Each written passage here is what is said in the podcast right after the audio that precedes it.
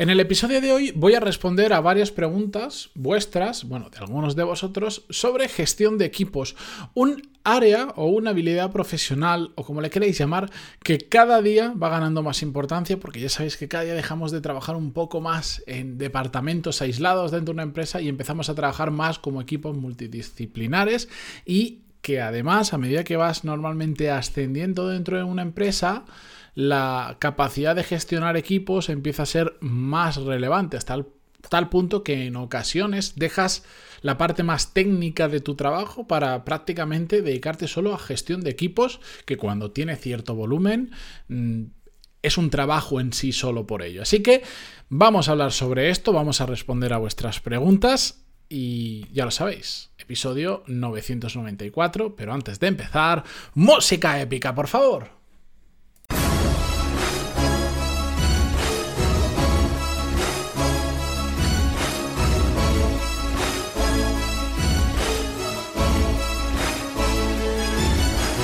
Muy buenos días a todos, bienvenidos. Yo soy Matías Pantalón y esto es Desarrollo Profesional, el podcast donde hablamos sobre todas las técnicas, habilidades, estrategias y trucos necesarios para mejorar cada día en nuestro trabajo. Como os decía, voy a responder a preguntas vuestras. Ya sabéis, me podéis escribir en pantaloni.es barra contactar para enviarme vuestras dudas, vuestras preguntas, contarme vuestra historia, para decirme hola si queréis, que oye, se agradece, ¿eh? que hay mucha gente que escucha esto todos los días, pero, mm, pero el porcentaje de personas con las que interactúo realmente es pequeñito, si no me volvería loco y tampoco sería capaz de contestar a todo. Pero eh, si me queréis decir hola, también me lo podéis decir y yo encantadísimo. La cuestión es que cuando voy recibiendo preguntas me gusta agruparlas por eh, temáticas y traer aquellas que creo que pueden tener más relevancia para una gran mayoría de los que escuchéis este podcast. Si contestara solo preguntas que me enviáis por email en el podcast, el podcast solo iría de contestar preguntas y no me apetece. Pero bueno, la cuestión, he agrupado dos preguntas creo interesantes sobre gestión de equipos, así que sin más dilación, vamos con la primera que nos la envía Pablo y dice así. Hola Matías, te lanzo una lista de preguntas que espero no te sientas con la responsabilidad de contestarme a todas, pero yo lo intento. Corto aquí el email porque me envía un montón de preguntas de muchos temas diversos, pero voy a ir a, la clave que nos toca hoy sobre gestión de equipos que dice, respecto a la gestión de equipos, aún no he llegado a ese punto de mi carrera, pero sí me gustaría llegar en algún momento y me gustaría conocer cuáles son para ti las claves. Gracias por todo lo que aportas y por leer este email tan largo. Bueno, para vosotros os habrá parecido muy pequeñito, pero igual me preguntaba 15 asuntos diferentes. Así que em, aquí va la respuesta. Bueno, ante una pregunta genérica, evidentemente no puedo dar otra respuesta que sea genérica. ¿Cuál es la clave para gestión de equipos? Pues depende muchísimo de las circunstancias, como veremos por ejemplo en la siguiente pregunta, en la que estás gestionando un equipo. Pero sí hay determinados puntos que yo creo que da igual el tamaño, da igual el tipo de industria, el tipo de sector, la presión, la carga laboral que haya, etcétera, etcétera, son comunes mm, a cualquier equipo. Y también por resumir y quedarme con los dos que yo considero más importantes, porque podemos hablar de muchos puntos, pero obligarme a quedarme solo con dos o con tres, en este caso me voy a quedar con dos, me obliga también a ordenar y decir cuál es más relevante para mí y cuál no. Así que yo diría, como número uno, eh, tener objetivos muy claros, muy, muy claros. A partir de no tener objetivos claros y cuando digo objetivos claros no significa que tú seas capaz de crear los objetivos para el equipo, sino también que el equipo los entienda, esté de acuerdo con ellos y sepan cómo atacar esos objetivos en su día a día. Para mí eso es tener objetivos muy claros. Ojo que solo marcar objetivos no sirve de nada si no todo el mundo los ha entendido y no todo el mundo sabe cómo llevarlos a la práctica y cómo luchar por ellos, que esto es un tema importante. La cuestión es que si no partimos de eso, empiezan a aparecer un montón de problemas a la hora de gestionar equipos que nos despistan, nos lían, nos roban tiempo y lo único que hacen es alejarnos de que podamos conseguir realmente buenos resultados. Ejemplo que todos conoceremos. Bueno, cuando no todo el mundo tiene igual de claro los objetivos o cada uno piensa que los objetivos son una cosa y no están en común, por eso son diferentes, empiezan a haber, por ejemplo, errores de comunicación, partes del equipo empujan hacia un lado y otra parte del equipo que cree que los objetivos son diferentes empujan hacia otro. entonces se desalinean, empiezan a crearse batallas dentro del equipo por a ver quién consigue lo que cree que es lo correcto y lo que no, empiezan a haber pullas entre las personas, bla, bla, bla.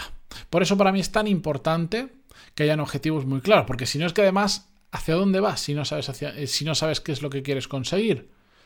Vas hacia lo que yo llamo pues el, síndrome del ocupado. Al, encuentras miles de cosas que puedes hacer, porque puedes hacer miles, pero que no te acercan absolutamente nada. Y tú ves a la gente, ves a tu equipo, que, que igual se matan a trabajar todos los días, pero el resultado que se obtiene de todo eso es prácticamente nulo. ¿Por qué? Porque no hay objetivos, porque cada uno tira por su cuenta, porque cada uno establece prioridades sobre cosas que igual no son absolutamente nada relevantes y pues ya lo sabéis, se empiezan a integrar herramientas que realmente no son necesarias, se empiezan a crear procesos que no aportan valor, se empiezan a crear reglas dentro del equipo mm, o, burocracia que realmente no es necesario. ¿Por qué? Porque la gente intenta llenar su tiempo, justificar su trabajo de manera racional o de manera consciente o inconsciente, pero eso es lo que ocurre porque nadie sabe realmente qué es lo que tiene que conseguir, ni cómo ver si lo están consiguiendo y medirlo, etcétera, etcétera. Por eso para mí una de las claves es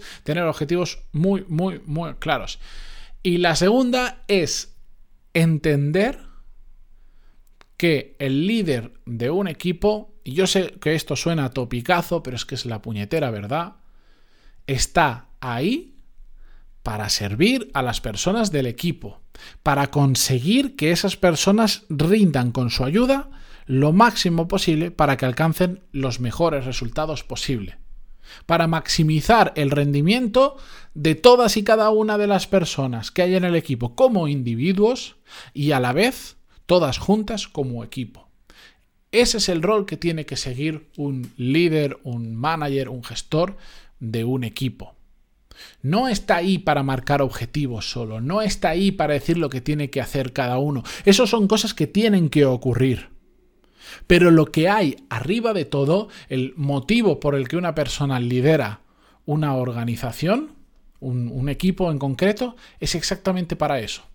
Para conseguir sacar el mayor rendimiento individual y como equipo de las personas que forman parte. Y conseguir los resultados, conseguir los objetivos que se han marcado. Mucha ejecución detrás, lo sé. Pero hasta que no, no, tenemos eso claro en nuestra cabeza, tendemos a hacer por inercia lo que siempre hemos creído que hacen los jefes yo mando en el equipo, entonces yo digo lo que hay que hacer y yo y, entramos en el micromanagement este que le llaman o micromanagement de te digo exactamente las tareas que tienes que hacer cada día, yo soy el máximo responsable y por lo tanto mm, tú no pienses, ya pienso yo, tú ejecuta y bueno, todas esas historias que hemos hablado en mil y unas ocasiones. En cambio, cuando cambias el chip y te das cuenta de que tú estás ahí para ayudar a que esas personas, como individuos y como equipo, rindan el máximo posible, es cuando empiezas a pensar qué tengo que hacer yo para que todos funcionemos mucho mejor. ¿Cómo te puedo ayudar yo a que todos funcionemos mucho mejor y consigamos los resultados. Tengo que mejorar los canales de comunicación porque están habiendo problemas de comunicación. Hay áreas del equipo que, que, no están cubiertas. Tengo que fichar a alguien o tengo que ayudar a formar a alguien para poder cubrir ese área donde somos flojos y estamos fallando. ¿Qué tengo que hacer?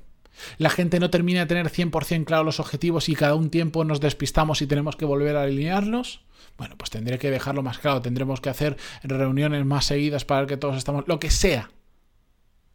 Pero tenemos que estar pensando constantemente cómo podemos nosotros hacer mejores a las personas, al equipo y conseguir mejores resultados. Así que esas son para mí las dos claves de la gestión de equipo. Por supuesto hay más, pero yo hoy me quedo con esas dos. Que si ya haces esas dos bien, ya tienes el 80% del trabajo hecho y a partir de ahí entramos ya en detalles. Voy con la siguiente pregunta. Me la envía Juan David y dice: Hola Matías, te descubrí hace poco y de casualidad en Spotify y habré escuchado los últimos 50 episodios que has publicado y no puedo estar más agradecido de todo lo que aportas. Pues gracias a ti por escucharlo. Continúo. Como habitualmente nos invitas a que te escribamos, aquí está mi pregunta. Gestiono un pequeño equipo de 5 personas contando conmigo, pero es posible que gracias a un ascenso pase a gestionar unas 20-25 personas y me gustaría adelantarme a los cambios que me voy a enfrentar. Para ti, ¿qué cambia gestionar un equipo muy pequeño a uno que ya no lo es tanto? Te agradezco de antemano tu respuesta y tu tiempo, que ya me imagino que no te sobrará. Gracias y hasta el próximo email. Bueno, ya me adelanta que me va a escribir de nuevo y sin ningún problema, pues la pregunta que, bueno, primero me alegro mucho eh, por ese ascenso.